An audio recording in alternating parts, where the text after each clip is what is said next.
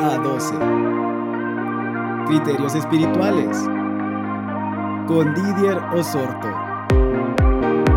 12 es un espacio en donde escucharás conceptos, conocimientos y opiniones, con el fin de lograr la transformación de tu vida por medio de la renovación de tu mente, para alcanzar la buena, agradable y perfecta voluntad de Dios.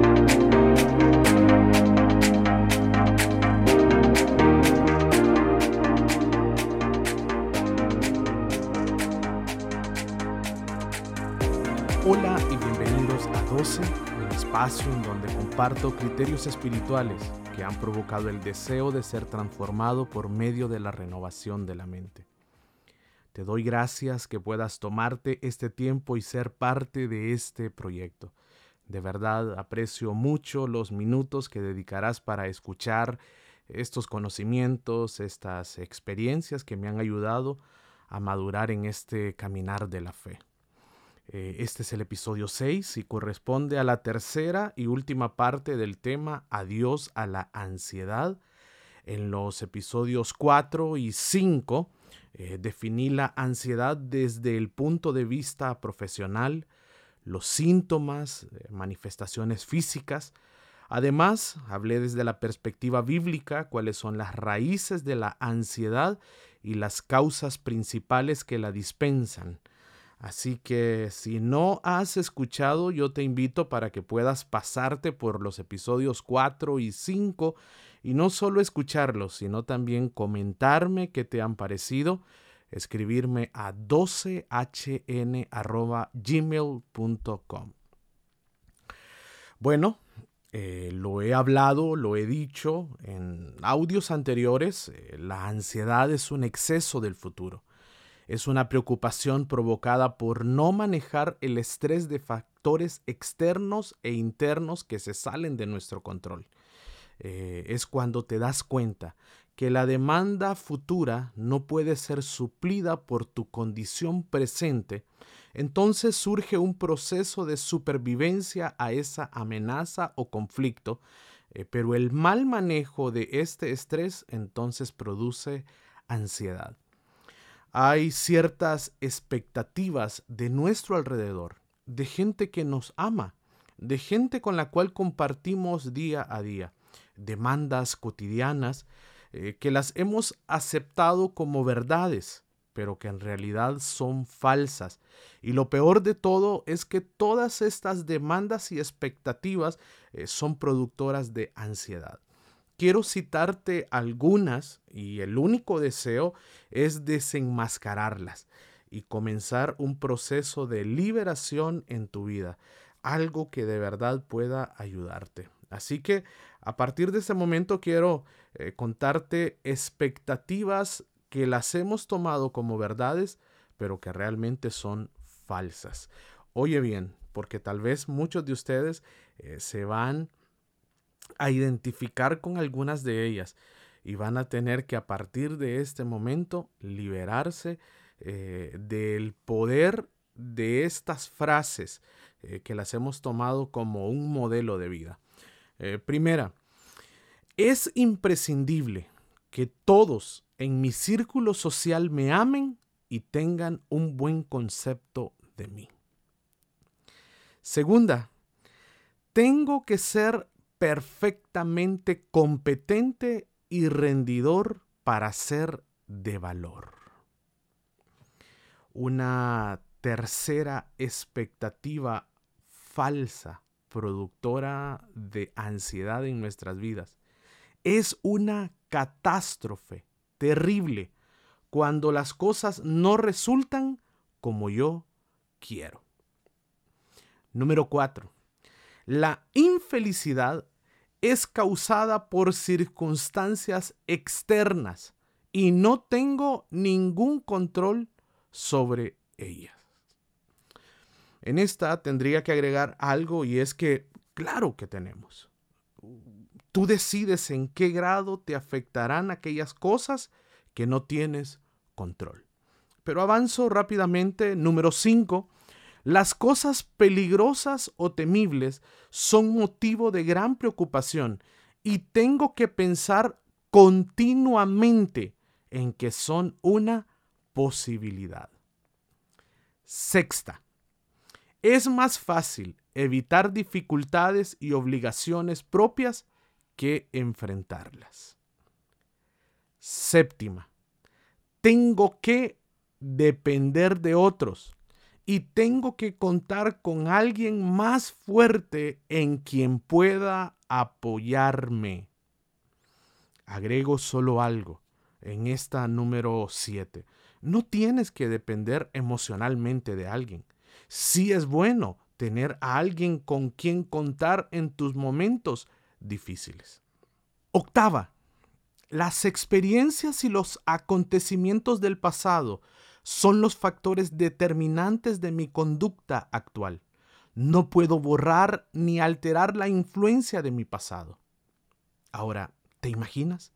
Nuestras congregaciones se quedarían vacías si todos creerían verdaderamente la inalterabilidad de esta verdad. Es cierto, no puedes borrar tu pasado, pero hay un lugar especial en la historia en donde tus actos, tus errores y pecados pueden ser perdonados para iniciar una nueva vida. Este lugar se llama la cruz de Cristo. Número 9. De estas frases con las que hemos aprendido a vivir, con las que las hemos adoptado y hemos creído que son una verdad, pero son provocadoras de ansiedad. Debo alterarme por los problemas o las preocupaciones de los demás. Y número 10, siempre existe una solución correcta o perfecta para cada problema y tengo que encontrarla en todos los casos porque si no, las consecuencias serán desastrosas. ¿Te imaginas? Hemos vivido con estas verdades tal vez traspasadas de generación en generación. Pero la verdad de todo es que cada una de ellas provocan en nosotros ansiedad. ¿Por qué? Porque es falso. No todas ellas son una realidad. Tienen cierta verdad, pero no al 100%. Yo sé que el proceso de liberación ha dado inicio y es necesario que el día de hoy tomemos una decisión para decirle adiós de una vez y para siempre a la ansiedad, porque espiritualmente esta es un estorbo. Si has pasado o estás pasando por un proceso de ataque de ansiedad, te darás cuenta que espiritualmente te provoca un atraso. ¿En qué? En el avance de tu madurez espiritual. Y quiero comentarte algunas eh, de los impactos más fuertes en el mundo espiritual que provoca la ansiedad. Algunos de ustedes tal vez lo habrán experimentado y otros, eh, si hoy no deciden eh, liberarse por completo de la ansiedad, tristemente entonces van a tener que pasar por esto. El primero que quiero comentarte es que la ansiedad descontrolada te roba la paz. No te permite vivir en esa paz que sobrepasa todo entendimiento, como lo dice la palabra. Pero ¿qué más? La ansiedad te roba la oportunidad de disfrutar la vida. No hay deleite en tu presente por pensar en tu nefasto futuro, el cual con toda seguridad te lo digo está escondido en las manos de Dios pero también la ansiedad no te deja disfrutar el gozo de la salvación. ¿Qué más? La ansiedad te hace enfocarte en los problemas y no te permite gozar de la misericordia de Dios. Y una de las palabras que más me gusta a mí es que en la Biblia dice que sus misericordias son nuevas cada mañana.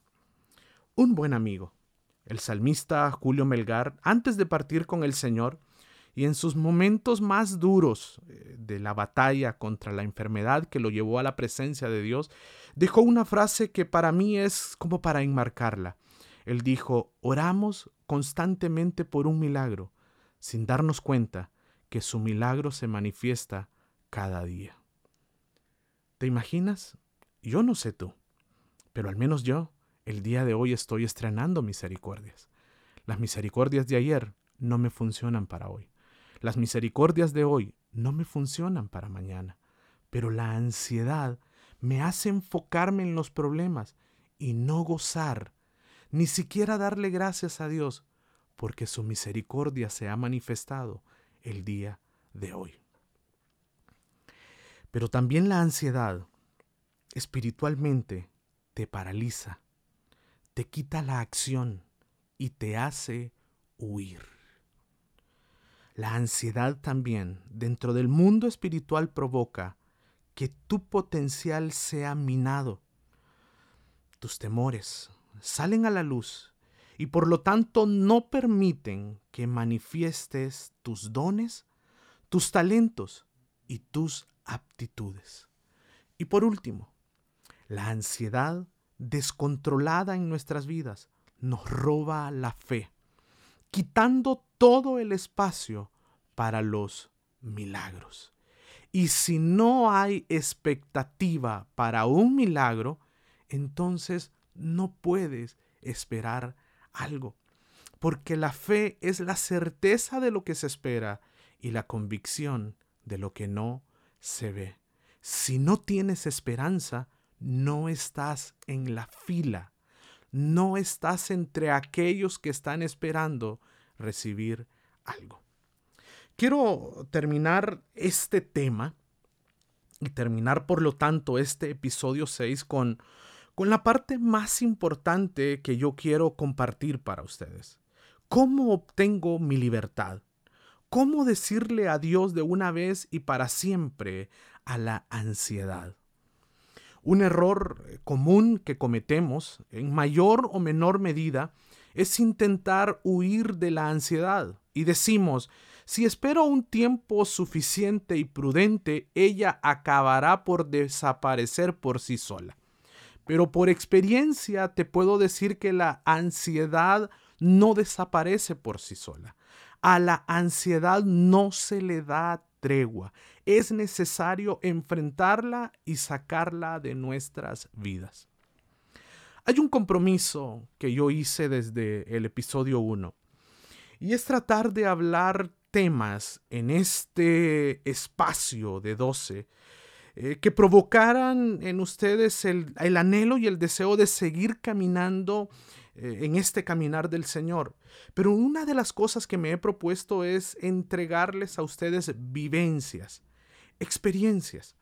Eh, alguien me escribió eh, que escuchó el episodio 3 y me dijo, realmente es como tomar un café con usted es como sentarse y que le cuenten algunas cosas y me da gusto poder eh, saber que, que es como una plática privada entre tú que me escuchas y yo que estoy desde aquí hablando.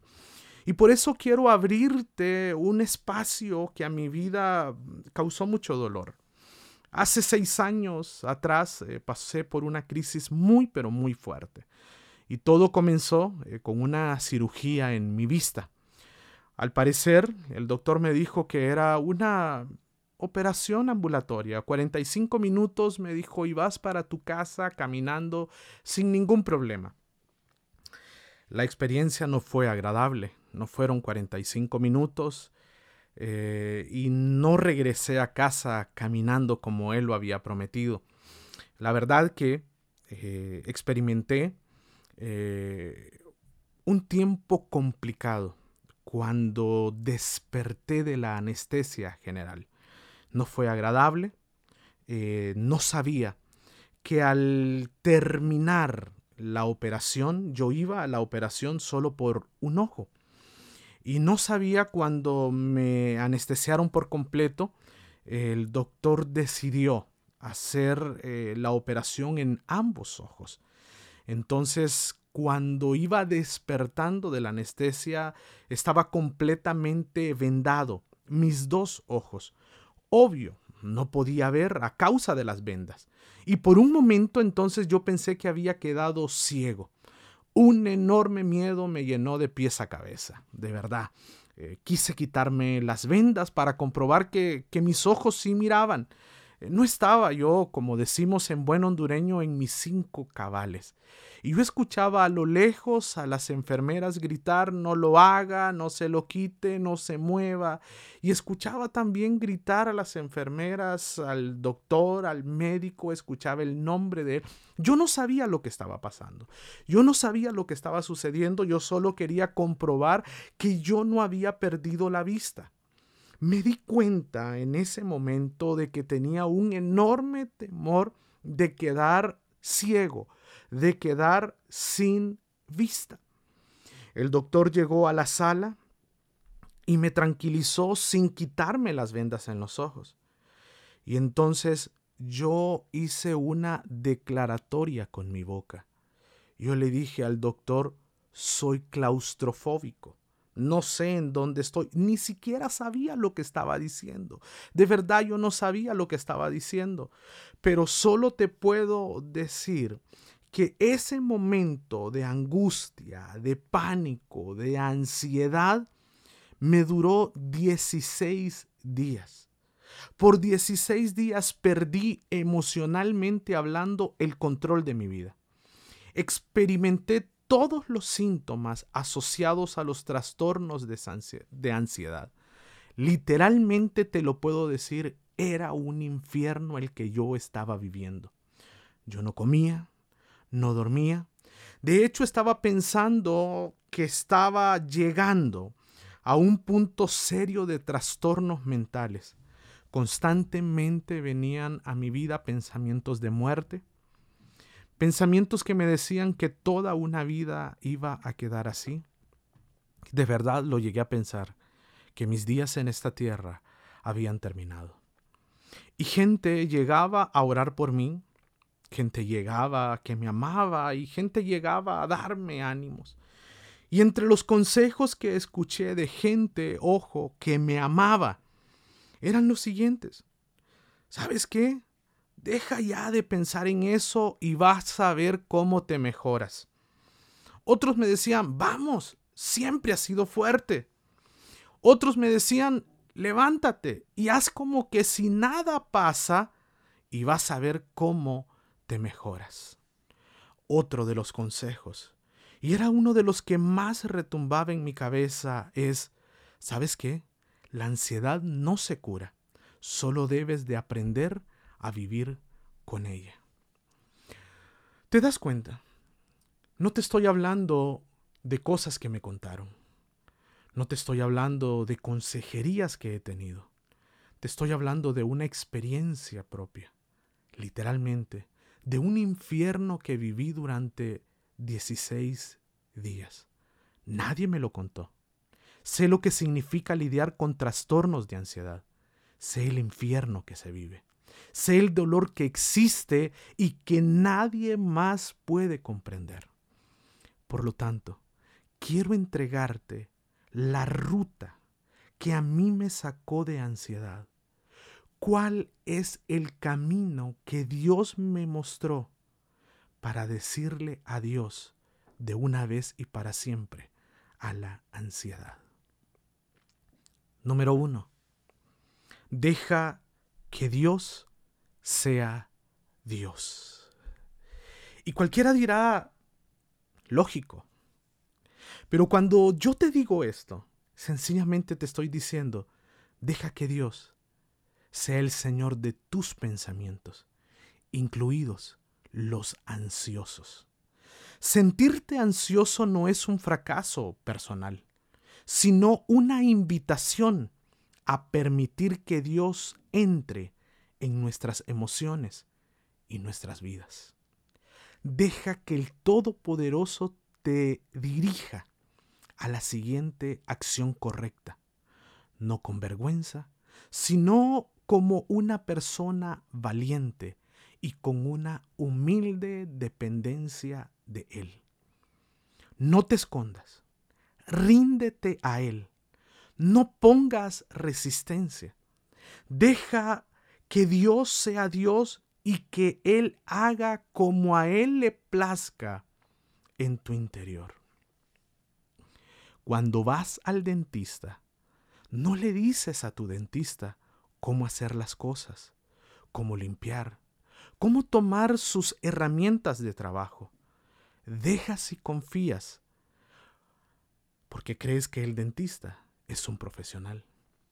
O cuando vas al mecánico y dejas tu auto estacionado allí en ese taller, no estás allí con él diciéndole cómo crees que debes hacer, que debe hacer las cosas. Te sientas. En muchas ocasiones te dicen, vaya, y nosotros le llamaremos en uno o dos días cuando ya esté. Y confías plenamente porque lo dejas en manos de profesionales.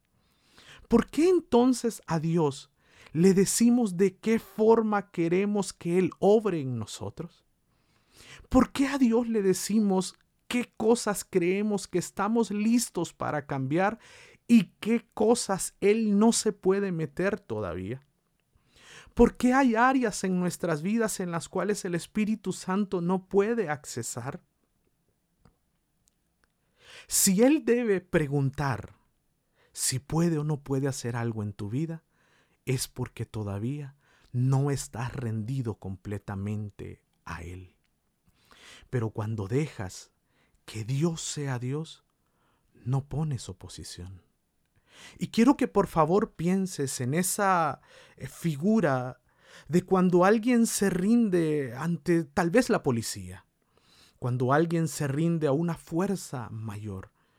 Podemos evocar entonces esa imagen eh, mental, tal vez cuando un delincuente se rinde ante la policía y la policía lo pone eh, con sus manos atrás para que sencillamente no tenga una acción de maniobra.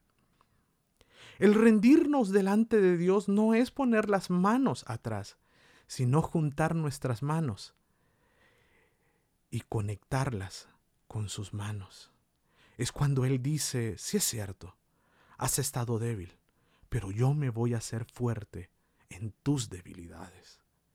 Recuerda, si todavía Él tiene que preguntar si puede actuar en alguna área de tu vida, no estás completamente rendido. Pero si vienes hoy y le dices, pongo mis dos manos en tus manos, como una señal que no quiero ninguna maniobra. Me niego, renuncio a cualquier cosa que la pueda hacer con mis propias acciones o con mi propia sabiduría. Y a partir de hoy, sé tú el Señor de todos mis pensamientos. ¿Para qué cosas estoy lista? Para todas. ¿En qué áreas puedes trabajar? En todas. Sencillamente te entrego las llaves de mi corazón que dan acceso a todo mi cuerpo. Número dos. De esta ruta hacia la libertad de la ansiedad. En esta ruta que nos lleva a decirle adiós a la ansiedad de una vez y para siempre debes de comprender que Jesús venció a la ansiedad. La voluntad de nuestro Padre es que cada uno de sus hijos tengamos una mente llena de paz.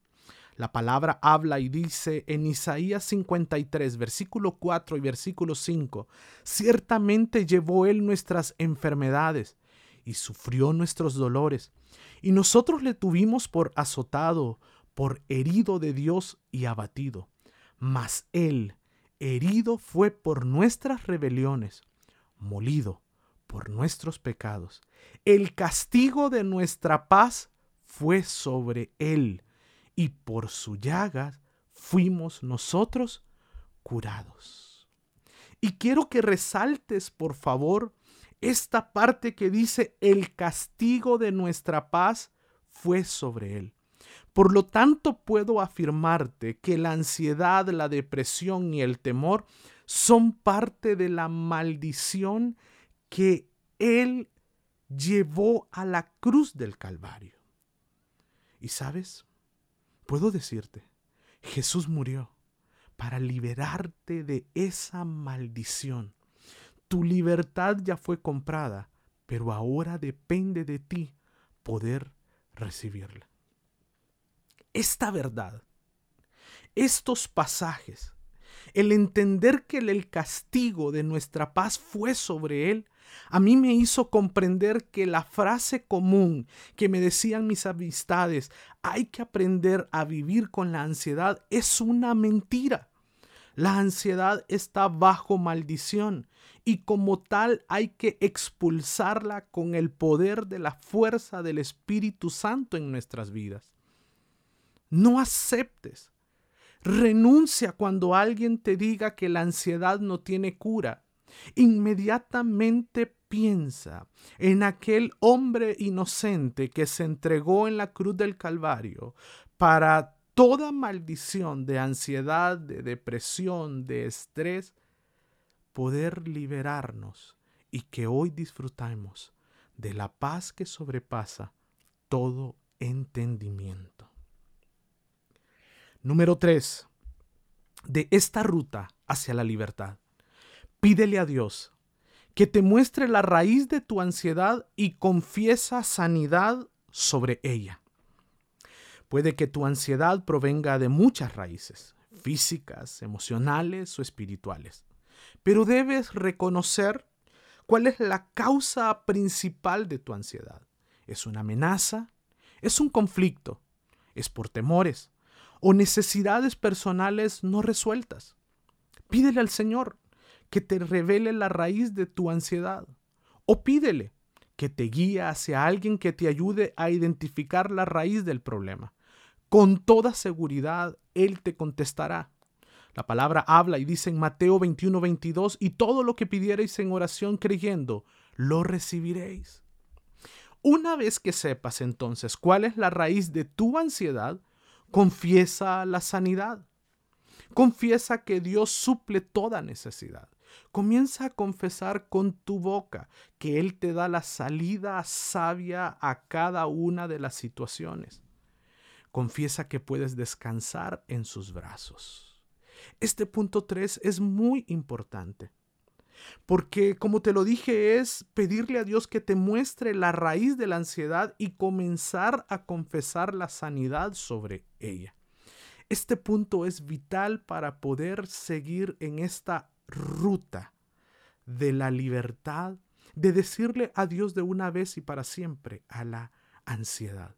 Cuando logres entender cuáles son las raíces de tu ansiedad, entonces te darás cuenta que en ese espacio, en esa área, necesitas una dotación mayor del Espíritu Santo si es por una amenaza del círculo social al cual perteneces, si es por una amenaza eh, de, de algunas expectativas que tu familia pone, como por ejemplo la edad, eh, cuando vas a un cumpleaños y te dicen qué edad tienes, ya deberías de estar casado, ya deberías de tener una casa, ya deberías de tener uh, hijos, ya deberías de tener una maestría, ya deberías de haber terminado con tu universidad. Entonces te darás cuenta que la amenaza de parte de gente que te ama o de parte del círculo social al cual perteneces provoca una ansiedad en tu vida, entonces, ¿qué vas a hacer?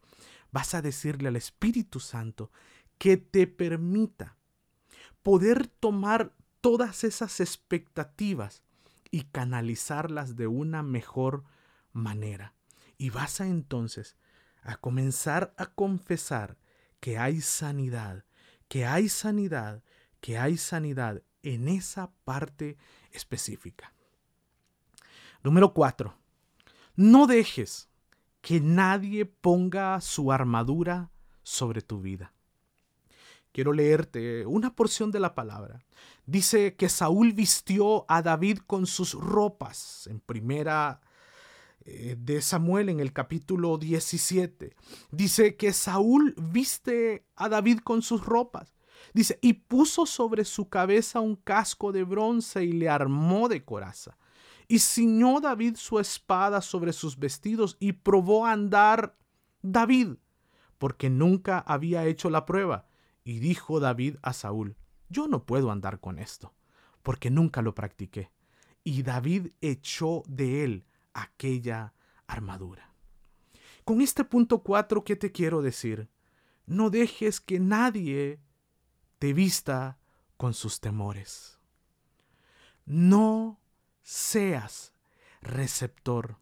No te conviertes, no te conviertas en un recipiente de temores de la gente que te rodea.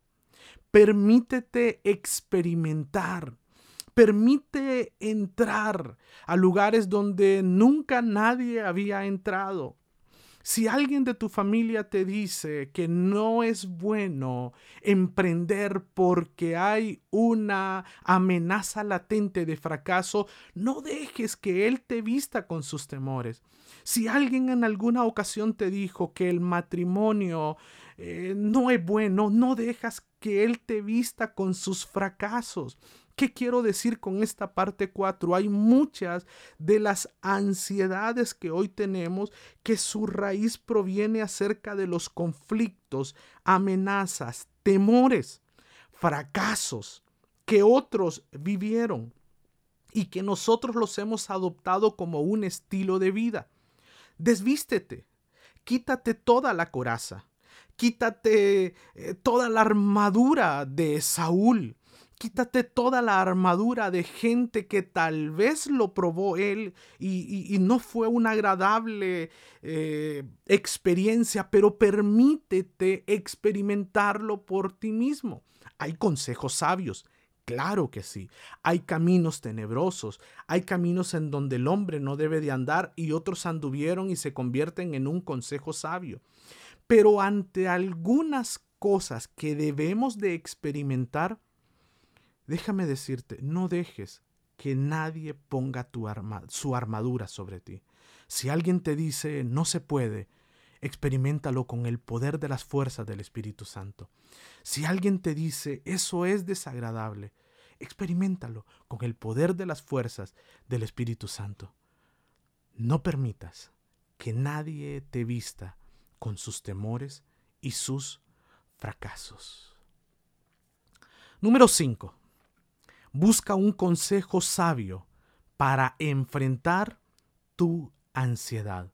Recuerda, ya has encontrado la raíz de tu ansiedad. Ya has declarado la sanidad sobre tu ansiedad. Ya has avanzado y has dicho nadie va a vestirme con sus temores y fracasos.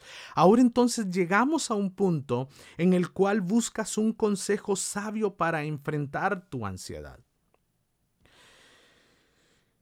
Dios, con toda seguridad, y si tu fe está lista para recibirlos, para resistir los síntomas de la ansiedad, entonces eh, resístelos a toda costa. Pero si el Espíritu Santo te indica buscar a personas, buscar ayuda, entonces busca a lo que yo le llamo tu trío de abogados. Así le he llamado yo. Y hasta el día de hoy a mí me ha funcionado. Yo tengo mi trío de abogados, compuesto por quienes. Lo primero, el Espíritu Santo. Es el que nos convence de pecado, de justicia y de juicio. El Espíritu Santo es nuestro fiel consejero, es nuestro consolador, es quien nos guía de día y de noche. También es el que nos enseña. Así que para mí es el principal de mi trío de abogados. Pero el segundo elemento de este trío es un amigo. Y yo te digo, busca a alguien en quien confiar. Alguien que te tenderá la mano en los momentos de dificultad. Aquel que no te señalará, sino que te recordará las promesas de Dios para tu vida. Alguien que te conoce. Alguien que te ayudará a caminar. Aquel que será un hermano en tiempos de angustia. Alguien que en los momentos de llorar llorará contigo y en los momentos de reír también reirá contigo. Un amigo, alguien con el cual puedas confiar. Y cuando haya pasado tu momento de debilidad, no se lo recordará, ni te señalará, ni te menospreciará, sino que juntamente contigo celebrará la victoria. Pero en este trío de abogados, ya te he dicho dos, el primero el Espíritu Santo y el más importante, el segundo, un amigo, importantísimo. Y el tercero, busca un consejero espiritual, un pastor, un líder, un mentor. Alguien que a la luz de la palabra te pueda aconsejar, alguien que a la luz de la palabra te pueda guiar.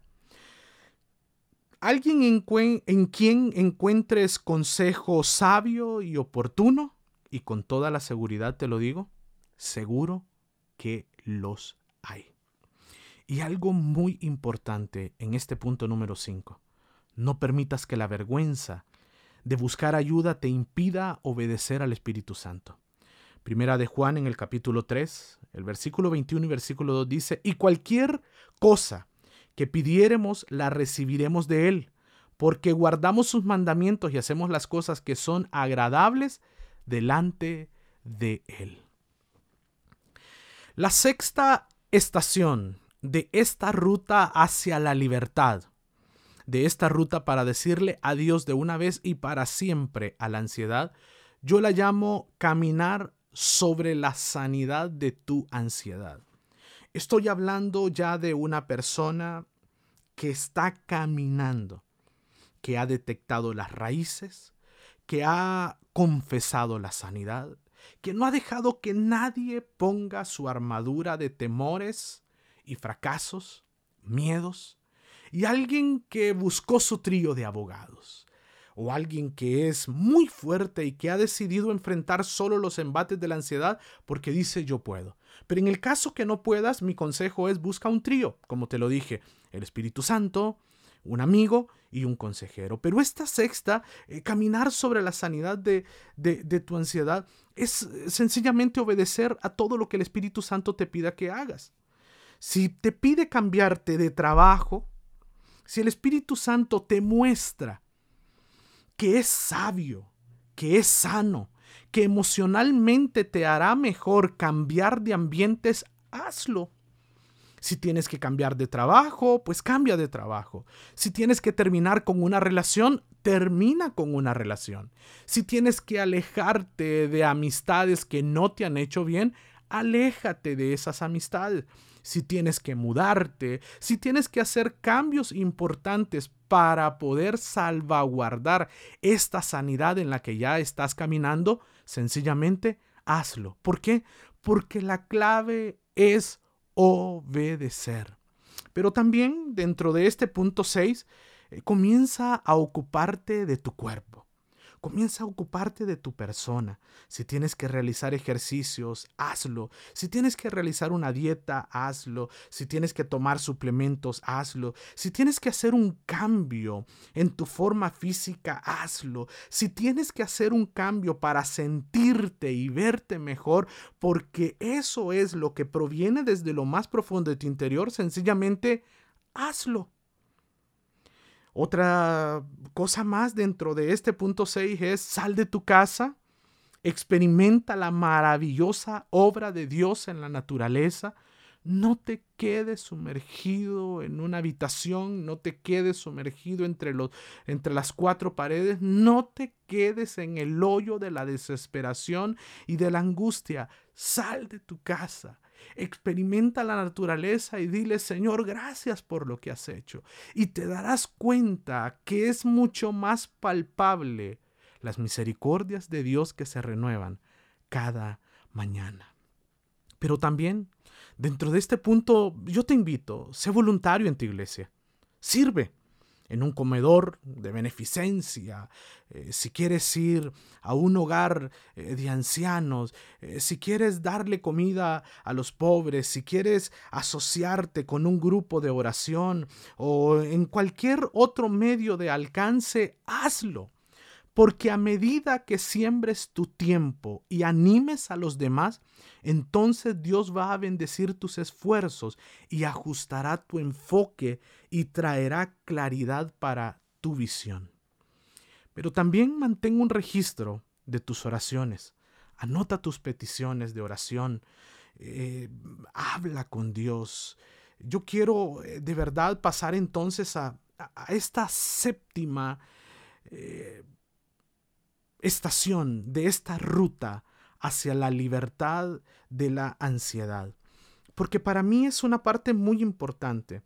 Y es que yo lo llamo así, llénate de lecturas bíblicas que te recuerden quién eres en Dios.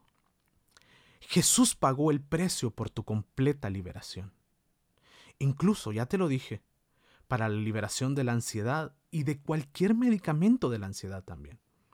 A medida que deposites tu fe en la palabra de Dios, entonces vas a comenzar a vivir una vida de paz, sin importar lo que enfrentes en este caminar.